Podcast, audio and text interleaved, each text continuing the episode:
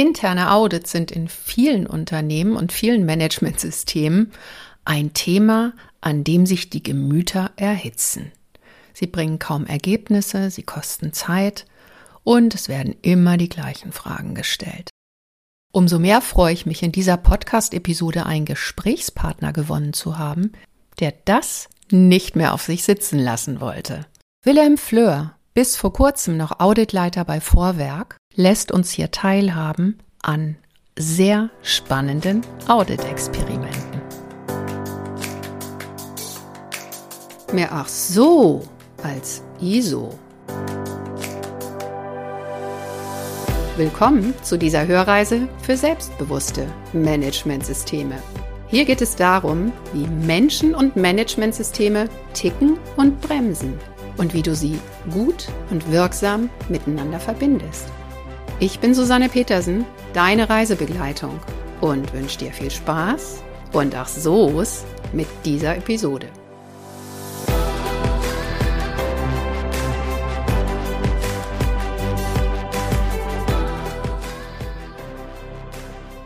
Lieber Wilhelm Fleur, herzlichen Dank, dass du dich auf meine Einladung eingelassen hast und herzlich willkommen in meinem Podcast. Zunächst mal ganz kurz Dich habe ich angesprochen, weil mich unheimlich interessiert, wie ihr das Thema Audit neu behandelt habt bei Vorwerk. Ich freue mich riesig, dass ich dich da auch gleich so ein bisschen befragen kann. Aber zu Beginn natürlich erst nochmal auch für unsere Zuhörer und Zuhörerinnen, wer ist eigentlich Willem Fleur? Stell dich doch mal kurz vor. Ja, Susanne, vielen Dank für die Einladung und für die Gelegenheit. Wir haben vorab schon die ein oder anderen Diskussionen geführt, Gespräche geführt rund um das Thema Audit. Und ich freue mich umso mehr, dass ich jetzt die Gelegenheit mal habe, mit dir auch schon mal die ein oder anderen Inhalte, die wir in der Vergangenheit ausgetauscht haben, jetzt vielleicht auch einem breiteren Publikum zugänglich zu machen. Ja, mit wem haben wir es zu tun? Wer bin ich? Wilhelm Fleur. Mein Name. Ich habe bis Ende letzten Monat, also bis Ende Oktober, war ich noch im Angestelltenverhältnis für Vorwerk Elektrowerke tätig. Das heißt in Wuppertal. Äh, wir sind diejenigen, die äh, den Thermomix herstellen, entwickeln und herstellen. Wir sind diejenigen, äh, die ja all die Staubsauger, die unter dem der Flagge von Vorwerk halt eben ihre Arbeit verrichten und saugen, äh, entwickeln und herstellen. Also bis Ende letzten Monats habe ich bei Vorwerk gearbeitet, habe mich entschieden, Vorwerk zu verlassen und mal was ganz anderes zu machen. Und äh, ja, bin jetzt quasi als digitaler Nomade unterwegs zusammen mit meiner Frau und unserem kleinen West Highland Terrier. Wir wollen mhm. die Welt bereisen. Wir haben quasi alles aufgegeben, was uns an unserer Heimat gebunden hat. Äh, ja, wir haben Haus verkauft, haben investiert in ein Reisemobil und sind quasi jetzt unterwegs. Ja, derzeit kurz vor Malaga, wollen in den nächsten Tag rübersetzen nach Marokko und dann mal schauen, wo uns ja die nächsten Wochen und Monate, wo es uns dann hintreibt und ja, dann so ein bisschen die Welt erkunden Nebenbei, nebenbei, deswegen digitaler Nomade, nebenbei möchte ich halt eben auch über meine Erfahrungen berichten, die ich im Qualitätsmanagement, Umweltmanagement, Energiemanagement gesammelt habe, unter anderem bei Vorwerk. Davor war mhm. ich noch mal einige Jahre äh, bei Johnson Controls, amerikanisches Unternehmen. Jetzt mittlerweile mhm. heißen die Jan Feng, weltweit größter Interiors-Hersteller. Mhm. Da war ich noch bei Mahle und ja, Daimler, jetzt Mercedes. Benz Car Group, bei denen habe ich also auch mal einige Jahre gearbeitet und da habe ich eigentlich all das gelernt, was so mit Audits und dergleichen zusammenhängt. Also das war die mhm. Zeit nach dem Studium, nach der Promotion und ähm, ja, eine wertvolle Zeit. Das hat mir sehr viel Spaß gemacht, das mit dem Auditieren. Und seitdem bin ich eigentlich auch im Thema drin, führe selber Audits durch, werde natürlich auch selber auditiert und habe da so meine Erfahrungen gesammelt. Also dann nochmal doppelt herzlichen Dank, dass ich dich aus deiner Reise und, wie ich heute hörte, auch von einer Wanderung wegholen durfte. Offensichtlich lässt dir das Thema Managementsystem und Audits keine Ruhe und auch in diesem Reisemodus bist du bereit, dich darüber irgendwie zu unterhalten. Das finde ich sehr, sehr schön. Sag noch mal kurz, aus welchem Arbeitsfeld du genau kommst. Also Managementsysteme gibt's ja in vielen zu vielen Themen und entsprechend dann auch viele, viele Audits. Was ist so dein Kerngeschäft gewesen? Ja. Also bei, bei Vorwerk hm, war ich lange Zeit verantwortlich für das Qualitätsmanagementsystem, habe mhm. das Team geleitet, Qualitätsmanagement Audits und äh, bin darüber hinaus auch Energie- und Umweltmanagementvertreter gewesen. Das letzte Jahr habe ich als Principal für den Bereich Qualitätsmanagement gearbeitet, war aber auch Energie- und Umweltmanagementvertreter. Das heißt, derjenige, der ja sicherstellt, dass die Management-Systemanforderungen innerhalb der Organisation wirksam umgesetzt werden und dass das Managementsystem auch wirksam ist. Am Ende des Tages ähm, geht es uns natürlich auch ein Stück weit darum, die Zertifizierungs Anforderungen nachzuweisen. Also das heißt, äh, immer dann, wenn der externe Zertifizierter kommt und nachgefragt hat, ob wir äh, unser Managementsystem so aufgestellt haben, dass die normativen Anforderungen erfüllt werden und wir unsere eigenen Anforderungen erfüllen, dann wäre ich derjenige, der zumindest für Qualität, Umwelt und Energiemanagement da so in der ersten Reihe stand und da Rede und Antwort stehen durfte. Okay, das ist ja schon mal eine ganz, ganz wichtige Rolle in diesem großen Spiel, weil dann hast du sozusagen auch die externen Prüfer im Blick dabei. Das behindert ja manche Unternehmen ja. ganz dramatisch dabei, auch eigene Wege zu finden und zu suchen, weil sie sich die externen Zertifizierer so ein bisschen als Vorbild nehmen. Ja. Und da ist Vorwerk ja einen ganz neuen Weg gegangen. Was war denn da eigentlich der Auslöser, an euren internen Audits was zu verändern? Also ich habe auch das äh, interne Audit-Management-Wesen geleitet. Das heißt, ich war für die internen Audits verantwortlich. Wir haben unsere internen Auditoren, und ich habe das selber gemacht, weil ich vom VDA die Trainerlizenz dazu habe, unsere internen Auditoren sind alle nach VDA 6.3 ausgebildet Automotive Standard. Automotive Standard, genau. Und ähm, ja, wir haben ähm, eben mit den Erkenntnissen aus dem Automobilsektor eben versucht, die Erkenntnisse soweit für uns relevanter zu übertragen, haben aber auch festgestellt in den letzten Jahren, dass das Werkzeug Audit nicht mehr ja so scharf ist. Die die Methode Audit ähm, ja sehr viel Aufwand erfordert und den Nutzen, den wir daraus ziehen, dass dieser relativ gering ist. Das heißt, äh, die Kolleginnen und Kollegen haben vielfach den Nutzen der Audits angezweifelt. Mhm. Das hat uns letztendlich dazu bewogen, mal darüber nachzudenken, was können wir eigentlich anders machen. Und die Kollegen und Kolleginnen, die Auditoren oder die Auditierten aus den äh, produktiven Bereichen? Ja, beide Seiten. Also auch. Beide Seiten. Ja, genau. Okay. Also wir selber, die wir Audits, Audits durchgeführt haben, ja. waren mit der Art und Weise, wie wir es machen und den Ergebnissen nicht zufrieden. Genauso aber auch diejenigen, die wir auditiert haben. Mhm. Und also das heißt, es gab von beiden Seiten also da entsprechende Rückmeldungen, auf die wir reagieren mussten. Mhm. Und ähm, ja, ich sag mal so, so, so ein bisschen hat uns ein Pilot geholfen, mal darüber nachzudenken, was passiert eigentlich im Audit und was müssen wir eigentlich anders machen. Mhm. Und äh, auch die Erkenntnis, dass wenn wir ja eben andere Dinge sehen wollen, dann müssen wir letztendlich anders auditieren. Und das mhm. ist letztendlich etwas, wo ich sagen muss, das hat dann uns geholfen, systematisch vorzugehen und ja, die Dinge mal, mal, mal anders anzugehen. Ja. Das heißt, ihr habt intensiv reflektiert, seid dabei nicht wirklich zufrieden gewesen mit dem Output der Audits und der Wertschöpfung sozusagen und habe dann beschlossen, was anders zu machen. Und wie ich weiß, hast du zumindest am Anfang dieses Pilotprojekts auch Verstärkung gehabt aus der DGQ. Der Benedikt Sommerhoff, der hat ja da mit seinen Ideen und seinem Soziologenverstand zur Seite gestanden. Ja. Wie ging denn das los? Habt ihr irgendwie gemeinsam ein Pilotprojekt geplant oder wie passiert sowas? Wie du richtig sagst, mit Benedikt Sommerhoff durch Zufall. Es gab eine Veranstaltung, wir wurden für 60-jährige Mitgliedschaft, wir Vorwerk ausgezeichnet. Äh, wir hatten Design Thinking Workshop mit Benedikt Sommerhoff in Frankfurt und ähm, ja, wir haben einen Design Thinking Workshop zum Thema agiles Qualitätsmanagement gemacht. Ja. Und ja, ja. Ähm, wir hatten kurze Zeit später intern den Auftrag, uns Gedanken zu machen, wie wir Vorwerk intern unser Auditwesen bezüglich Agilität aufstellen wollen.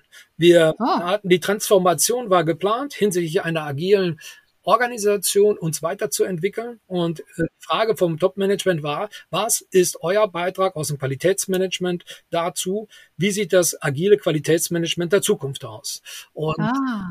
ich hatte dann den Benedikt Sommerhoff vorgeschlagen, mal einzuladen und in einer kleinen Gruppe, wir waren zu dritt, äh, mit ihm mal darüber zu sprechen und mal zu überlegen, was kann man eigentlich anders machen. Und der Benedikt mhm. war sehr erstaunt darüber, dass wir eigentlich als ersten Schritt das Audit ausgewählt hatten, aufgrund dessen, dass wir halt eben intern selber sehr unzufrieden damit waren, genauso aber auch die Auditierten. Ähm, ja, und der Benedikt ähm, sagte, Mensch, wie kann das denn eigentlich sein, dass das Audit für euch so wichtig erscheint? Audit ist doch eigentlich ähm, etwas, was unmittelbar direkt im Zusammenhang mit Qualitätsmanagement steht. Das ist so eigentlich ja, das, das Werkzeug überhaupt, wenn man an Qualitätsmanagement denkt. Und ähm, wie kann es sein, dass ähm, so eine Organisation wie Vorwerk sagt, wir müssen da ansetzen. Die Audits sind ja nicht mehr hilfreich für die Organisation. Verbesserungspotenziale mit dem, mit dem, mit der Methode Audit können wir nicht so lokalisieren, identifizieren, wie wir das eigentlich gerne möchten.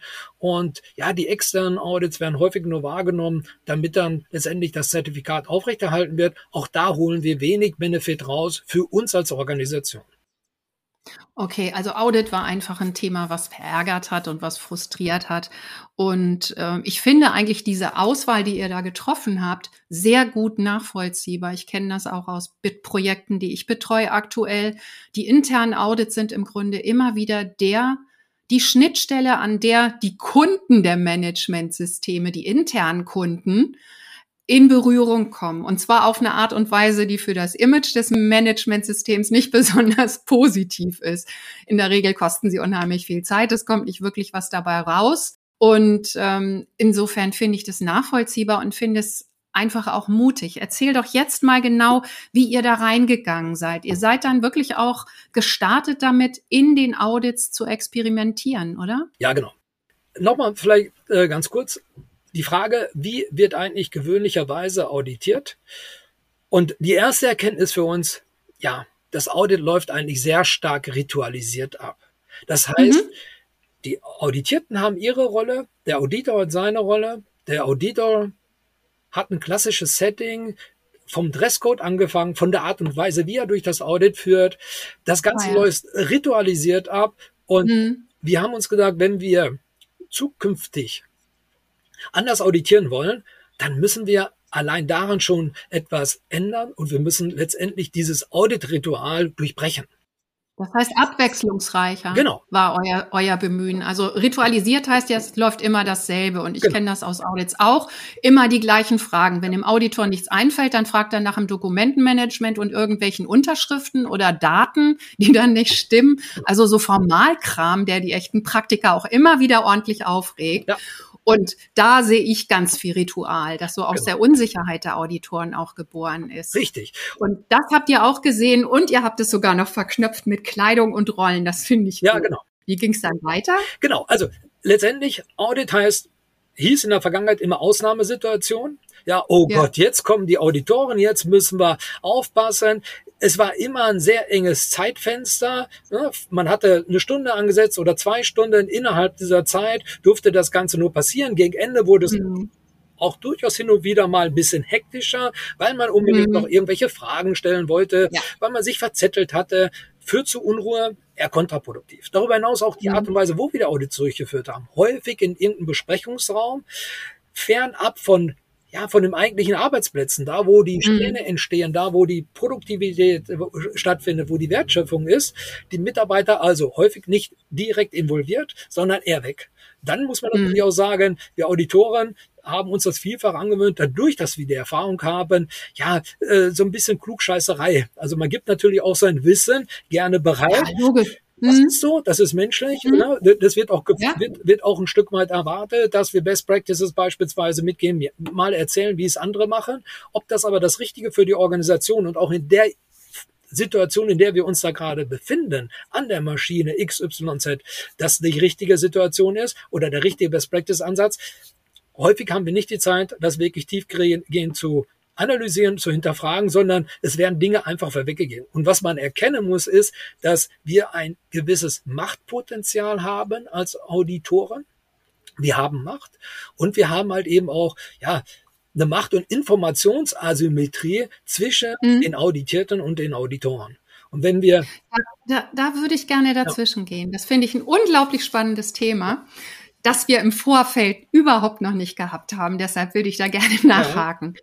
Du sagst, es ist nicht schön, wenn der Auditor quasi, ähm, ja, seine Macht oder in seiner Rolle dann auch sein, sein Know-how so ausspielt. Und da würde ich gerne nochmal nachfragen. Es ist ja so, dass oft bemängelt wird, dass die Betriebe keine Verantwortung übernehmen im Managementsystem. Oft wird bemängelt, dass die Führungskräfte nicht wirklich mitmachen, dass sie keine Entscheidungen treffen. Und viele Fachkräfte sind ja auch Einzelkämpfer, machen mehr oder weniger alles alleine, weil keiner mitmacht. Und Audit ist natürlich ein Ort, wo man jetzt auch tatsächlich da die entsprechenden Vorlagen liefert. Wenn also der Auditor seine Macht ausspielt oder seine seinen Kompetenzgrad, dann ist das natürlich eine Vorlage, die es dem Betrieb auch leicht macht zu sagen, okay, wir machen jetzt gar kein Theater, wir machen das einfach so, wie er das ja. gesagt hat, dann haben wir keine Scherereien. Aber sie sagen halt auch, okay, wir denken gar nicht selbst drüber nach. Und das heißt, sie geben diese Rolle derjenigen, die es ja eigentlich beurteilen können, wie es besser und gut laufen könnte, geben sie wieder an den Auditor ab. Also genau. diese Verantwortungssymmetrie, die wir damit immer beklagen in den Managementsystemen, wird dadurch im Grunde noch manifestiert. Ne? Absolut ne? richtig. Absolut richtig, genau. Das, was wir für uns erkannt haben, ist, die Experten, das sind die auf der anderen Seite. Audit aus dem Lateinischen zuhören. Äh, das, was wir aber lernen, wenn wir klassische Auditorenausbildung machen, der Lead-Auditor führt durchs Audit. Er mhm. fragt, der führt. Wir kennen alle diese, ne, diese, diese ähm, Sprichwörter, die uns oh ja. in der Vergangenheit immer begleitet haben. Das kommt ja irgendwoher. Und wenn sich der Auditierte in einer Prüfungssituation befindet, dann macht mhm. er auch etwas, dann legt er auch ein gewisses Verhalten an den Tag. Er möchte keine Fehler machen, er möchte glänzen, er möchte ja. keine Schwachstellen kundtun, er möchte nicht auf Fehler hinweisen, sondern er ist gut beraten, wenn er möglichst wenig sagt, Häufig ist das auch das, was wir als Vorgesetzten unseren Mitarbeiter sagen. Wenn externe ja, ja. Auditoren kommen, sag nicht so viel, ich bin ja da, ich helfe dir, fasst euch kurz und knapp, beantwortet nur die Fragen, die der Auditor stellt. Erzählt nicht so viel. Das kennen wir mhm. alle. Mhm. Das heißt aber auf der anderen Seite, wenn es darum geht, Verbesserungspotenziale zu identifizieren, dann muss ich die Experten, die vor Ort sind, jeden Tag acht Stunden in einem Prozess arbeiten. Mhm. Muss ich deren Know-how, muss ich nutzen. Das brauche mhm. ich, um wirklich die Pain Points zu identifizieren und mit deren Unterstützung versuchen halt wirklich die existierenden Verbesserungspotenziale zu heben und Dinge anders zu machen, zu verändern und da deutlich effektiver und auch effizienter zu werden. Mhm. Okay, da sind wir jetzt sozusagen voll auf einer Wellenlänge. Ja. Wie ging denn das jetzt weiter mit dem die Rituale unterbrechen genau. und es anders machen? Was habt ihr konkret getan? Was wir get konkret getan haben, wir haben zwei Auditoren von Vorwerk, ein Kollege und ich, haben uns an einem runden Tisch gestellt in der Produktion. Der Benedikt Sommerhoff war als Beobachter dabei. Mhm. So habe ich das Audit auch angekündigt. Und ich muss mhm. dazu mhm. sagen, ähm, mir ist es gelungen, zunächst einmal über den Vorgesetzten Vertrauen aufzubauen. Ich habe aber auch ähm, ganz mit ganz offenen Karten gespielt. Ich habe dem Meister gesagt, hör mal zu, ich bin mit der Art und Weise, wie wir die Audits intern machen, nicht zufrieden. Ich weiß, ihr seid mhm. damit auch nicht zufrieden. Mhm. Weil häufig immer wieder die gleichen Fragen gestellt werden, Doppelauditierungen stattfinden, Redundanzen an der Tagesordnung sind. Ich möchte jetzt mal was ganz, ganz Neues machen.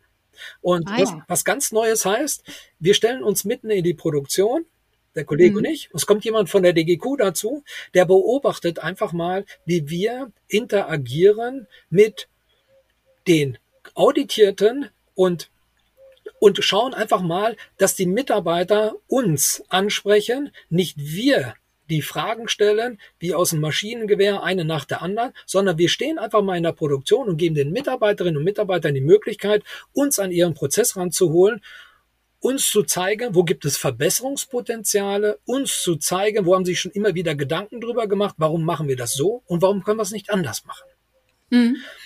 Und das, was eine ganz, ganz wichtige Erkenntnis dabei war, war im Grunde genommen aus dem agilen Manifest der Softwareentwicklung der erste Leitsatz. dass nämlich ja. Individuen und Interaktion wichtiger sind wie Prozesse und Werkzeuge. Also die mhm. Individuen, die Menschen und Interaktion, das ist es, worauf wir achten sollten. Und deswegen haben wir gesagt, dann schauen wir doch mal, wie dieser Versuchsballon, wie der funktioniert.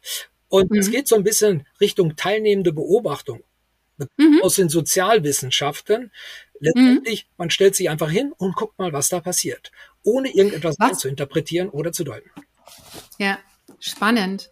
Was genau, das interessiert mich. Wo, wie wurdet ihr denn den Mitarbeitenden angekündigt? Mit dem Meister habt ihr das jetzt vorher geklärt?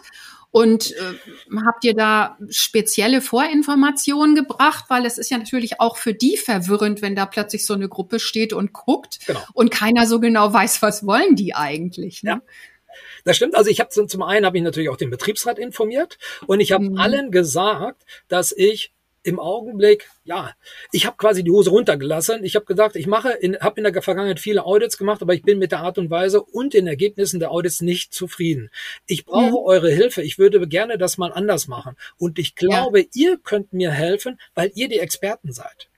Ja. Und das habe ich auch vor der Mannschaft gesagt. Also ich habe zunächst einmal, als ich den Vorgesetzten Meister informiert habe, dem habe ich auch gesagt, ich möchte gerne diese Botschaft auch an dein Team weitergeben. Lad mich bitte mhm. ein zum Gruppengespräch. Ich möchte mhm. gerne, dass die Kolleginnen und Kollegen genau das von mir persönlich auch hören und dass die das wissen und dass sie das verstehen, dass ich nur mhm. mit deren Unterstützung hier weiterkomme und dass ich mit dem Audit nur erfolgreich sein kann, wenn die Auditierten anders mitspielen und wenn die sich mit einbringen.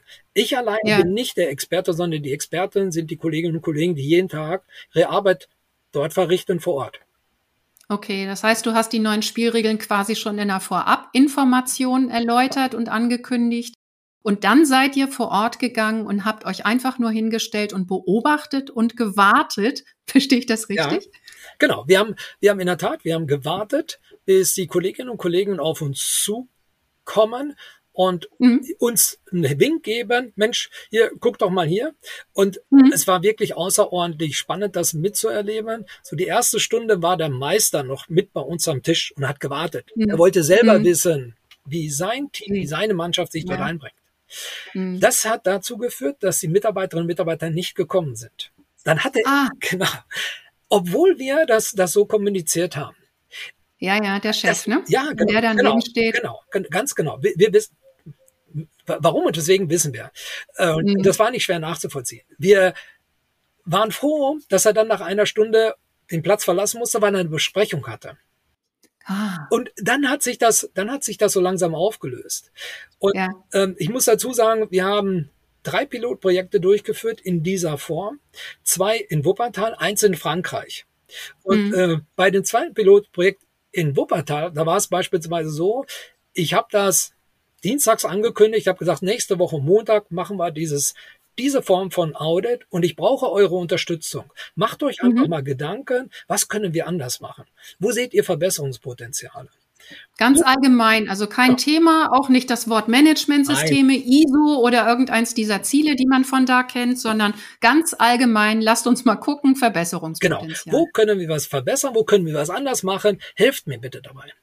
Ja. Und ähm, erstaunlich war, dass ähm, als wir montags da waren, ein Kollege, der musste vorher noch zum Arzt, ist um 10 Uhr dazugekommen. Der hatte auf dem Post-it sich übers Wochenende Gedanken gemacht und hatte da drei Punkte aufgeschrieben. Mhm. Ich habe so etwas noch nie zuvor erlebt, dass Mitarbeiter sich so engagiert einbringen. Und ich habe, obwohl ich denen auch gesagt habe, selbst also das, was ihr mir sagt, das können auch Vorschläge sein, wo ich euch hinter mitteilen muss, wir können da nichts verändern oder auch verbessern, weil das vielleicht wirtschaftlich in der jetzigen Situation einfach nicht machbar ist. Also das muss ich euch im Vorfeld sagen. Wenn wir das jetzt so machen, heißt nicht, dass ich alle eure Vorschläge umsetze. Aber ich kann euch versichern, ich werde mich persönlich dafür einsetzen, für eure Vorschläge. Ich werde mhm. mit den Vorgesetzten auch drüber sprechen oder anderen Bereichsleitern mich dafür einsetzen, dass eure Interessen Beachtung finden und ich gebe euch insbesondere auch eine Rückmeldung in regelmäßigen Abständen, was euch euren Anregungen letztendlich geworden ist. Mhm. Ein Beispiel, kurz vor Schichtende hat ein Mitarbeiter ja, mich zur Seite genommen, hat gesagt, ja, Herr Fleur, gucken Sie mal, ich bin der Anlagen Maschineneinrichter.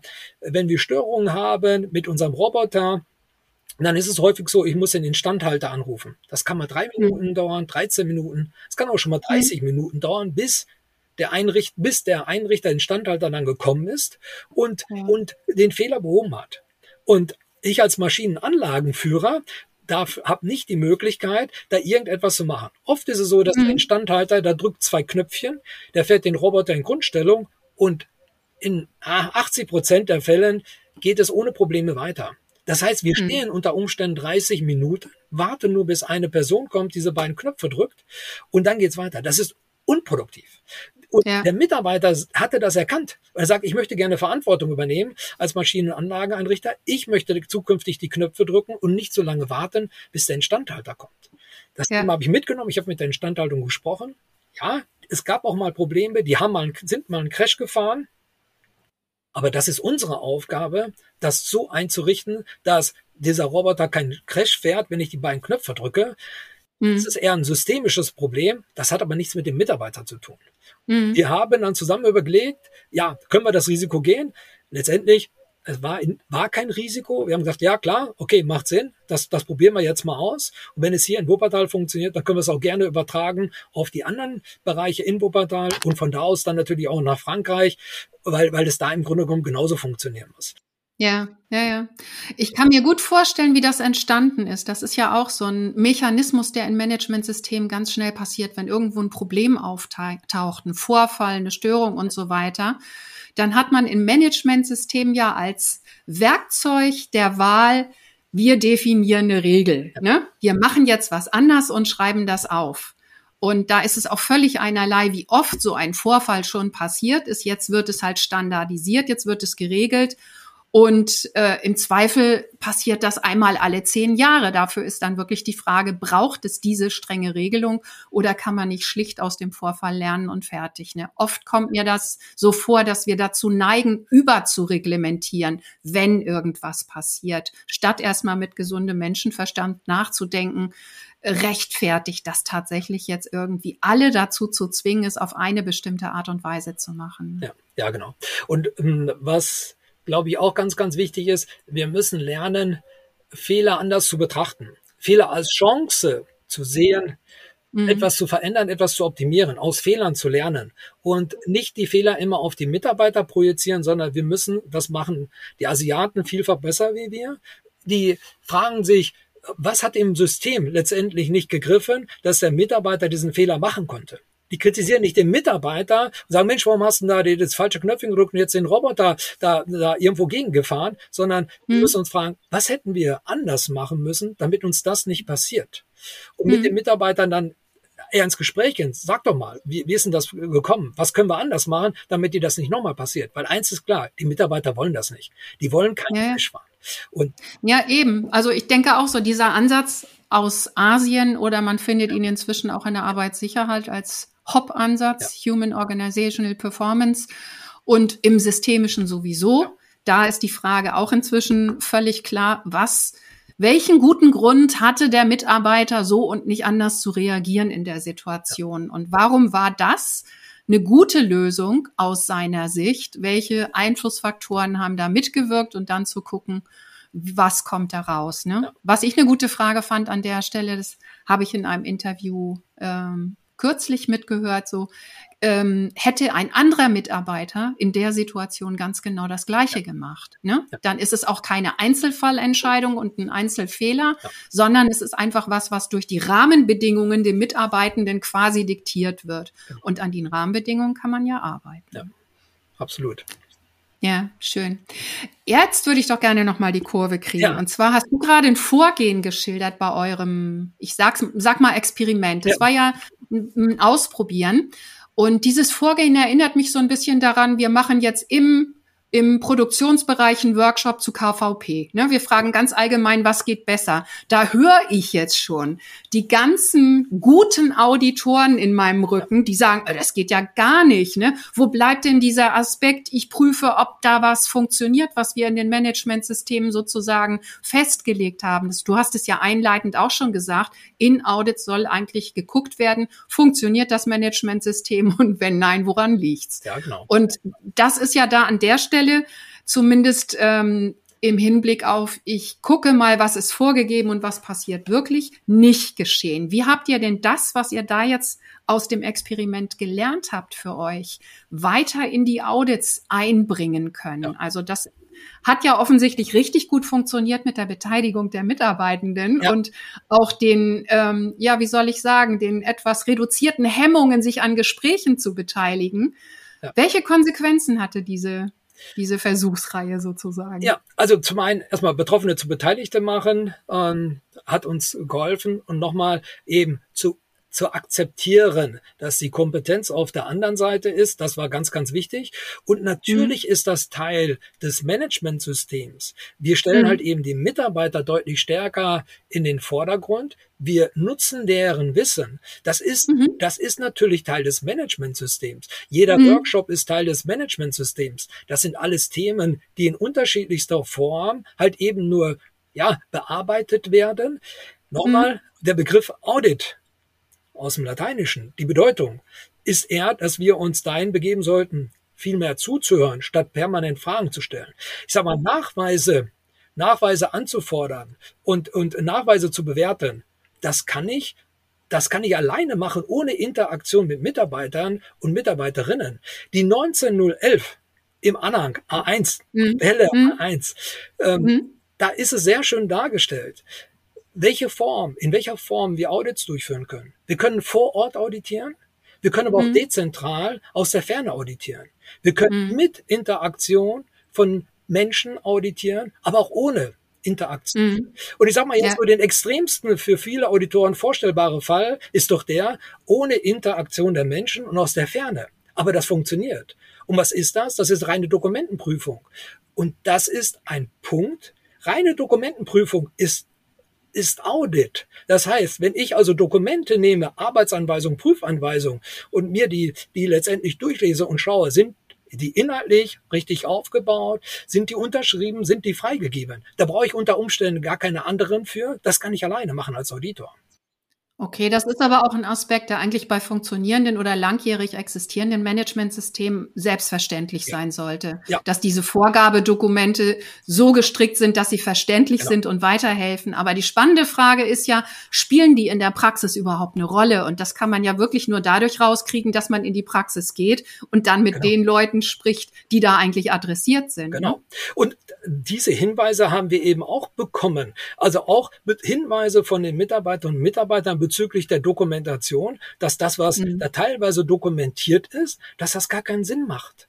Also wir ja. müssen auch, wir müssen auch bereit sein, mal zu akzeptieren, weniger ist mehr. Also mhm. einfach auch die, erstmal die, die, den Spielraum äh, vorgeben, den die Mitarbeiterinnen und Mitarbeiter benötigen, um möglichst mhm. effizient zu sein. Und mhm. ähm, dann, dann muss man halt eben sagen, ja, und das muss man auch anerkennen, dass, ich sag mal, die Mitarbeiter arbeiten vielleicht ganz bewusst entgegen irgendwelchen Anweisungen, weil es anders, schneller, besser ist. Und weil es, ne, weil es, weil es, weil es einfach seine Bedeutung hat. Und wir festgestellt haben, dass daraus keine negativen Folgen resultieren. Also das funktioniert einfach. Nur ähm, es, es, es ist dann nicht zielführend zu sagen, okay, nur weil es da so steht, jetzt musst du halt eben anders arbeiten. Und all das, was du in den letzten zwei Jahren gemacht hast, das ist grundsätzlich falsch, weil du nur entgegen der Anweisung gearbeitet hast. Aber wenn, ne, wenn, wenn, ich, wenn ich weiß, das hat halt eben keine Folgen und das resultiert nichts Negatives daraus, dann ist das mhm. auch eine Chance, äh, Dinge vielleicht nochmal anzupassen von der Dokumentation mhm. her oder sich gänzlich drauf, mhm. drauf ähm, zu verständigen, zu sagen, okay, wir brauchen das vielleicht gar nicht, wir müssen das gar nicht so eng schnüren, das Korsett, sondern mhm. der Freiraum hilft uns unter Umständen dabei, Dinge, ja, wesentlich effizienter zu machen. Also Stichwort Überformalismus. Und das ist etwas, äh, was, was, was leider auch in der Vergangenheit ähm, vielfach passiert ist, dieser Überformalismus, gerade auch im Qualitätsmanagement und ähm, mhm. was uns auch ein Stück weit angreifbar gemacht hat. Ja, aber damit kann man natürlich in Zertifizierung brillieren. Ne? Wenn man alles in Prozesse gegossen hat, alles ausführlich aufgeschrieben hat, dann steht man erstmal gut da. Das Handbuch oder was auch immer ist sehr umfangreich. Da stehen tolle Sachen drin. Da wurde viel Zeit investiert und dann kommt aber immer sozusagen das böse Erwachen, wenn man dann vor Ort mal fragt, kennst du denn diesen Prozess oder diese Anweisung, lieber Mitarbeitender? Ich würde, das kann ich wirklich nur jedem empfehlen. Macht keine internen Audits nur für den externen Auditor. Mhm. Ähm, ich ähm, habe in den letzten Jahren mehrfach auch sehr kontroverse Diskussionen mit den externen Auditoren geführt. Ganz mhm. bewusst, mhm. weil ich es anders mhm. interpretiert habe Häufig, ja. häufig ist es so, dass ich bei den externen Auditoren festgestellt habe, die machen das teilweise zwei, drei Jahrzehnte in der gleichen mhm. Form. Dass sich 2015 beispielsweise etwas Gravierendes auch geändert hat in den Regelwerken und dass wir viel mehr Möglichkeiten haben, das ist vielen so nicht bewusst. Und es wird vielfach von denen auch Dinge vorgegeben, rein interpretiert, die einfach so nicht richtig sind. Deswegen, ja. ich kann, kann jeden nur ermutigen, ähm, auszuprobieren. Die Norm lässt vieles zu, einfach mal Dinge anders zu machen und den eigenen Weg zu gehen und letztendlich das auch mit einem ja, externen Zertifizierungsauditor gegebenenfalls aus, auszudiskutieren, darf ich wirklich nur jedem ermutigen, einfach diesen Weg mal zu gehen. Das ist doch ein wunderbares Ende für den ersten Teil. Im nächsten geht das Gespräch mit Wilhelm Fleur weiter und da stelle ich ihm dann Fragen zur Umsetzung dieser neuen Audit-Ideen, auch in Bereichen wie Schutz und Sicherheit. Außerdem zum Thema Auditplanung, die sich ja auch ziemlich verändert mit solchen Ansätzen. Und nach Qualifikationen, neuen Qualifikationen, die bei Auditoren vielleicht dann auch notwendig sind. Alles Gute bis dahin. Wir hören uns wieder nächste Woche. Bleib selbstbewusst Deine Susanne.